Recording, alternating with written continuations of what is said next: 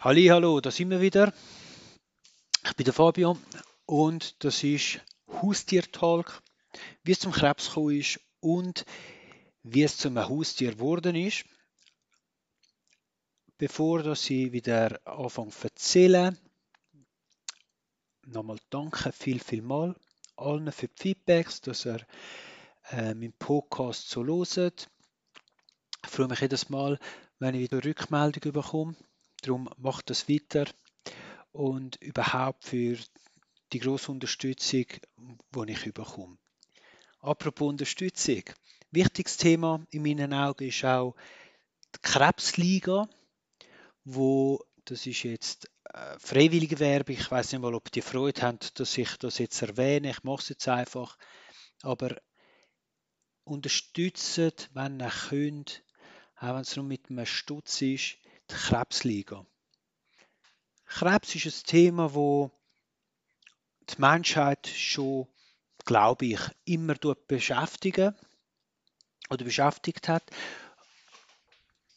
Und darum ist es aus meiner Sicht gut investiertes Geld, weil man, man braucht es ja für die Forschung und ohne Geld geht leider nichts. Das ist eine Tatsache, das ist die Realität.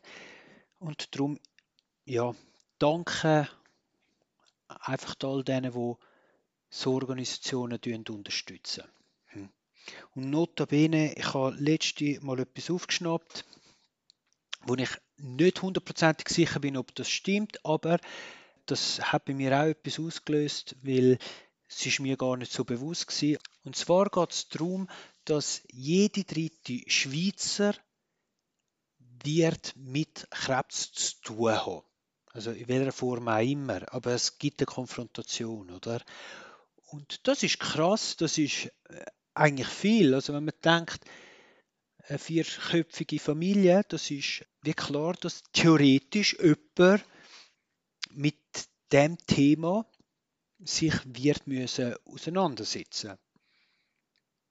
Und wenn ich jetzt in meinem Umfeld schaue, schon nur meine Familie, wir haben lange nie etwas gehabt, respektive meine Großmutter, die hat vor 20 Jahren, aber das ist ähm, im Zusammenhang mit einer Vorerkrankung, ist nachher zu einem Krebs geworden, okay, und äh, klar, ein Onkel in Süditalien, das ist auch vor 20 Jahren, das ist Lungenkrebs, wo du sagst, ja, ist gut, der hat aber geraucht und so. Aber nichtsdestotrotz, wenn ich jetzt schaue, heute, vor allem in den letzten anderthalb, zwei Jahren, wie viele Leute in meinem Umfeld, in meiner Familie an Krebs erkrankt sind, ist brutal. Also da gibt's, also da, da bin ich jemand, das ist mein Vater, das ist mein Schwager, ich weiß nicht, ob ich das darf sagen, aber ja, auch er. Und dann geht es eigentlich auf. Es stimmt. Darum unterschätze Krebs nicht und glaubt ja nicht, das trifft mich nie. Das wünsche ich niemandem. Ganz ehrlich, ich wünsche das kein Mensch. Aber die Realität sieht leider anders aus. Es kann jeden treffen. Wie gesagt, also ich will da nicht irgendwie falsch rüberkommen, aber Krebs ist ernst zu nehmen und darum nach wie vor finde ich, dass es gutes investiertes Geld ist. Schlussendlich können ihr selber entscheiden, was ihr macht, aber eben, dass mich nie wird treffen. Es trifft jeden mal, oder? Jeder stirbt einmal, das ist eine Tatsache. Und äh, ja, das ist mit allem so. Ich werde nie einen Unfall haben, ich werde nie Krebs bekommen, mir wird das nie passieren, rechts und links, aber man kann nicht, nicht immer verschont werden im Leben. Leider. Hm. Okay, jetzt, heute sind Sie sicher gespannt, um was es geht. Heute geht es eigentlich um ein neues Thema, aber ich habe gemerkt dann, ähm, das letzte Mal habe ich erzählt, was so äh, Krebs alles so mit mir macht, respektive Chemotherapie mit mir gemacht hat. Und ich habe dann gemerkt, oh, ich überziehe wieder und eigentlich habe ich das Ziel gehabt, mache so 20 Minuten höchstens so pro Podcast. Und ja, jedes Mal ist es jetzt länger geworden. Und darum ist heute so das Thema, um was es sonst so mit mir macht. Aber dafür wird äh, es das mal einfach kürzer. Hm. Das letzte Mal habe ich ja erzählt von diesen Gerüchen, dass alles so intensiv geschmückt hat, anders. Und auch eben mit dem Essen, dass das auch so grusig war. Oder einfach anders. Nein, es war grusig. Aber der mit der Düft, da ist mir eine Geschichte eingefallen, wo ich kann es wie nicht sagen, es ist so gewesen, dass ich jedes Mal, wenn ich musste aufs WC gehen, bei mir im Badzimmer, je näher dass ich Richtung Badzimmer gegangen bin, habe ich das geschmückt. Und ich beschreibe es als, es hat nach Chemo geschmückt. Irgendwann wird man, schmückt man Chemo überall. Also respektive nicht überall, aber es gibt Situationen, wo gewisse Düfte schmücken für mich, also, oder haben für mich wie, wie Chemo geschmückt. Und das ist einfach grusig. Und das ist jedes Mal gewesen, wenn ich die Heime aufs WC bin, hat das so geschmückt. Und ich bin nie dahinter, Kopf nochmal. Es kann ja nicht sein. Also wir haben eine moderne Wohnung. Also das Badzimmer ist neu. Die Wohnung ist vielleicht fünf, sechsjährig. Also wirklich modern. Also es liegt nicht an der Kanalisation, äh, es liegt nicht daran, dass man nicht putzt.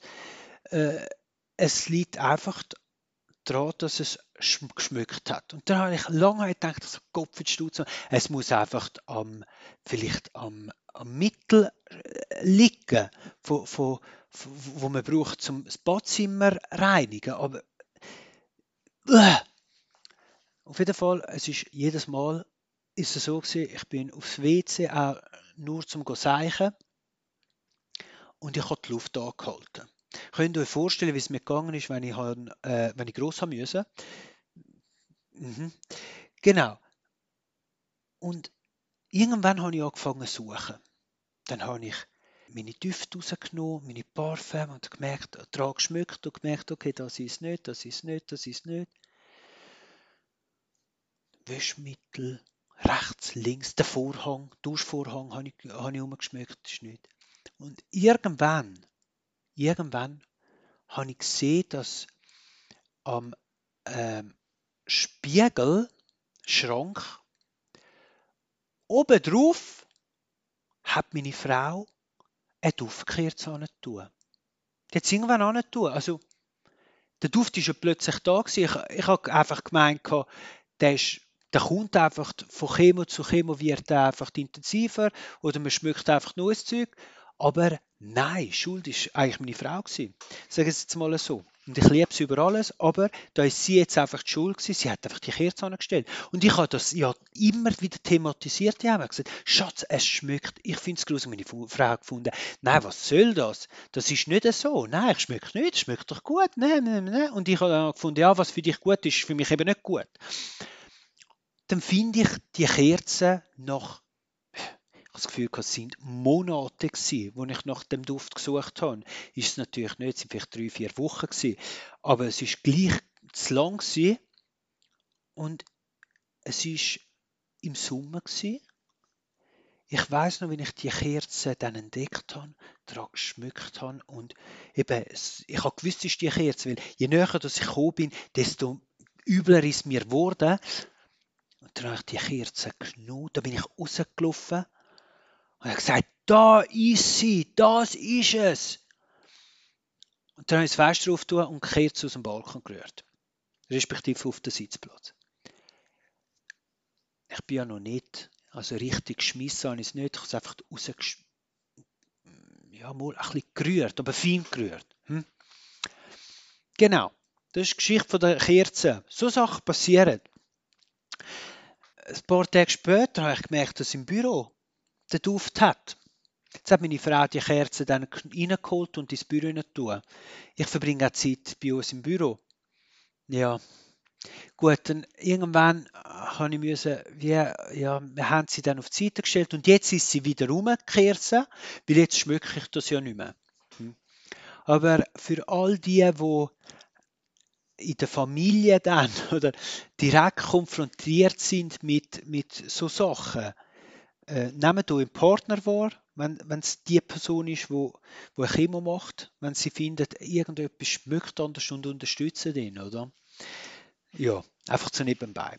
Und dürft, äh, also da könnte ich auch Geschichten erzählen, das ist unglaublich. Es ist so, zum Beispiel der Glasreiniger. Glasreiniger ist auch so etwas gewesen, das ist so ähm, dreimal mehr nach Chemo geschmückt hat. Und jetzt müsst ihr euch vorstellen, wir haben kleine Kinder und so viele kleine Kinder sind, die langen ja alle so. Das ist ja okay, sollen das Kind sein. Aber die Feister. Und wir haben viel Feister. Äh, die haben jedes Mal volle Töpfe. Zeit lang hat meine Frau aber auch müssen aushalten, sag jetzt mal so, das Zeug nicht wegzuputzen, aber irgendwann muss es wegputzen. Und da bin ich einmal durchgetreten. Ich fand, weh, man, das stinkt. Das kann nicht sein. Da habe ich überall die Fenster aufgerissen, weil sie so nicht zum Aushalten war. Das, das Gleiche war, wenn der Hausabwart Stegenhaus putzt hat. Äh, Luft anhalten und direkt heim. Und dann der nächste Schock, oder? Irgendetwas schmückt nochmal, Fenster aufreißen und es ist im Sommer, zum Glück war es Sommer, gewesen. ich habe viel Zeit draußen auf dem Sitzplatz verbracht wegen dem. Weil ich Düfte heim nicht ausgehalten habe. Und äh, eben wie gesagt, ich bin auch viel gelaufen. Zum Glück bin ich viel gelaufen, weil das hilft ja. Aber ein Grund, wieso dass ich auch viel gelaufen bin, ist auch, weil ich die Heim nicht ausgehalten habe. Duft mäßig. Nur wegen diesen blöden Düft. Hm? Genau. Also, so viel zum De Thema Düfte. Eben, ich könnte Geschichten erzählen. Eine weitere Geschichte ist die Chemos oder Cortison-Tabletten, keine Ahnung.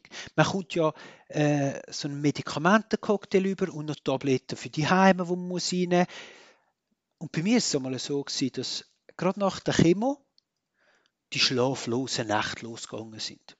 Nicht, weil ich geglaubt habe, dass ich äh, stirb oder so. Nein, nein, das ist einfach, weil du also, du bist zwar müde, aber sobald ich angelegen bin, dann einmal habe ich Glück gehabt und habe vielleicht eine Stunde, zwei können schlafen und dann bist du wach. Du bist einfach wach. Hellwach. Und kannst einfach nicht einschlafen. Das ist vermutlich vom Cortison, keine Ahnung. Dazu noch kommt dass ach man, ich bin eh schon vulgär gewesen, äh, dass Alpuco seichen muss. Also das ist mir so gegangen. Aber ich kenne andere, die gleichzeitig mit mir eine Chemo gemacht haben, wo mir genau das Gleiche erzählt haben. Oh, oder über die Nacht zehnmal aufstehen, um zu seichen. Ja, machst du es. Äh, was willst du da? Da kannst du gar nicht mehr schlafen. Und dann solltest du noch dazu trinken. Und jedes Mal, wenn du trinkst, denkst du, oh nein, hey, wenn ich jetzt noch trinke, dann äh, da stehst, äh, musst du noch dreimal mehr aufs WC gehen. Also, genau, das sind so Sachen, aber das sind nicht so äh, Zeichen über die Nacht ist noch gegangen und schlaflose Nächte sind ja auch noch gegangen, weil du hast ja Netflix zum Glück. Oh, Werbung. Ich meine Streamingdienst wo äh, unterstützen. Und so kannst du dich schon unterhalten. Es ist ja nicht so, dass, dass du nichts machst und durchdrehst. Also ich zumindest. Irgendwann habe ich wirklich angefangen, halt äh, Fernsehen zu schauen. Was willst du machen? Bist du eh wach. Was dann halt schlimmer war, ist, dass eben, ich habe zwei Kinder. Die stehen am Morgen, sind die wach.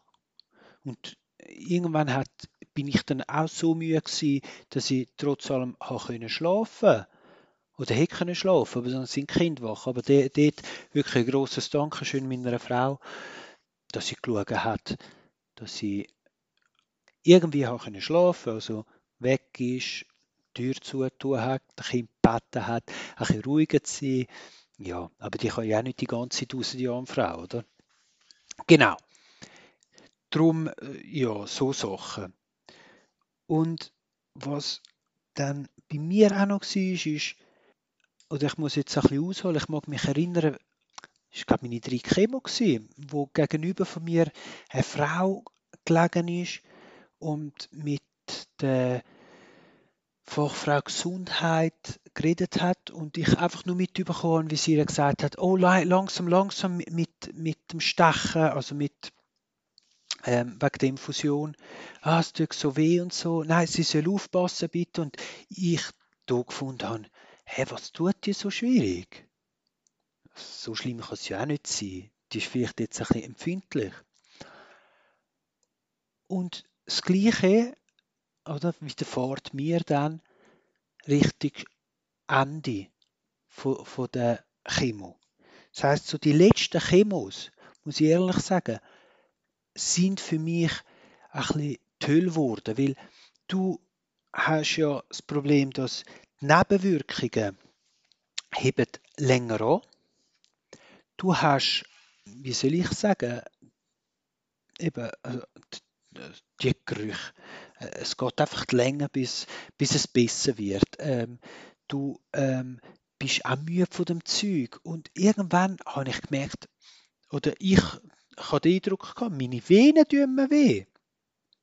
Also, und jedes Mal, dass sie mich gestochen haben, du, du wirst noch öppe die gestochen, also nicht nur, ähm, wenn es eine Chemo gibt. Man, man, nimmt immer wieder Blut, zum überprüfen, ist das Blut gut, äh, haben wir irgendwelche Entzündungen, hast du noch genug weiße Blutkörper, was ist mit der roten und so weiter und so fort.